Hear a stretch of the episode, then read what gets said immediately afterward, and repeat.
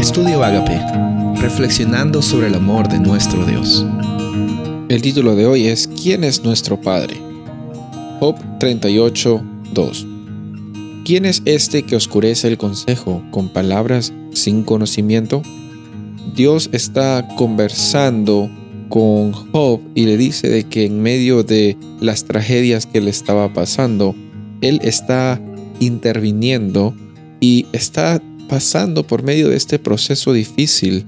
Ahora, Dios y Job tienen interacciones bien interesantes a lo largo del libro. Eh, mientras que la gente lo motivaba a que Job llegue a tener una experiencia de de una vez abandonar todo lo que creía y maldecir a Dios y morir.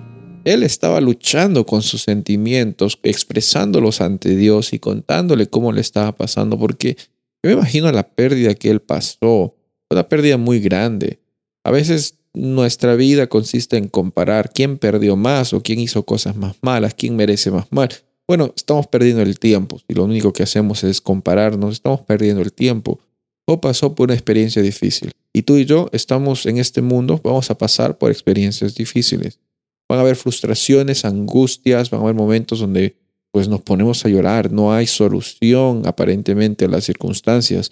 Sin embargo, nuestro Padre Celestial, por alguna razón aquí nos muestra una forma poética que eh, Dios está manifestándose incluso en las cosas que nosotros no sabemos.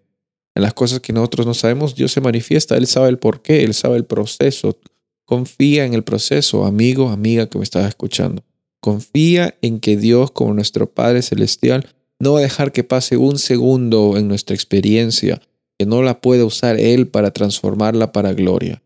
Que Él no va a dejar de que simplemente tú eh, andes merodeando por la vida siendo una víctima de las circunstancias solo porque tienes que aprender una lección. Dios no es una persona que se goza en que tú sufras o que se goza en que a ti te vaya mal. En todo el proceso, aunque las circunstancias vengan a tu vida y aparentemente no tengan solución, recuerda quién es tu Padre Celestial.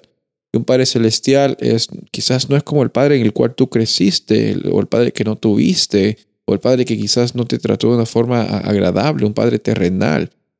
Nuestro Padre Celestial no piensa en sí mismo, sino que como es amor, se da a sí mismo para que tú y yo tengamos la oportunidad de vivir con abundancia, con amor, con justicia y cubiertos por su misericordia. Hoy día es un día en el cual podemos meditar en quién es nuestro Padre. No por cómo te está yendo hoy, sino por cómo es que tú estás sido, has sido llamado a vivir. Esta vida con abundancia es porque nuestro Padre tiene abundancia. Nuestra vida compartiendo amor es porque recibimos el amor de nuestro Padre Celestial. Y no estamos basando nuestra realidad en situaciones o circunstancias, sino en lo que dice nuestro Padre que somos nosotros. El pastor Rubén Casabona y deseo que tengas un día bendecido.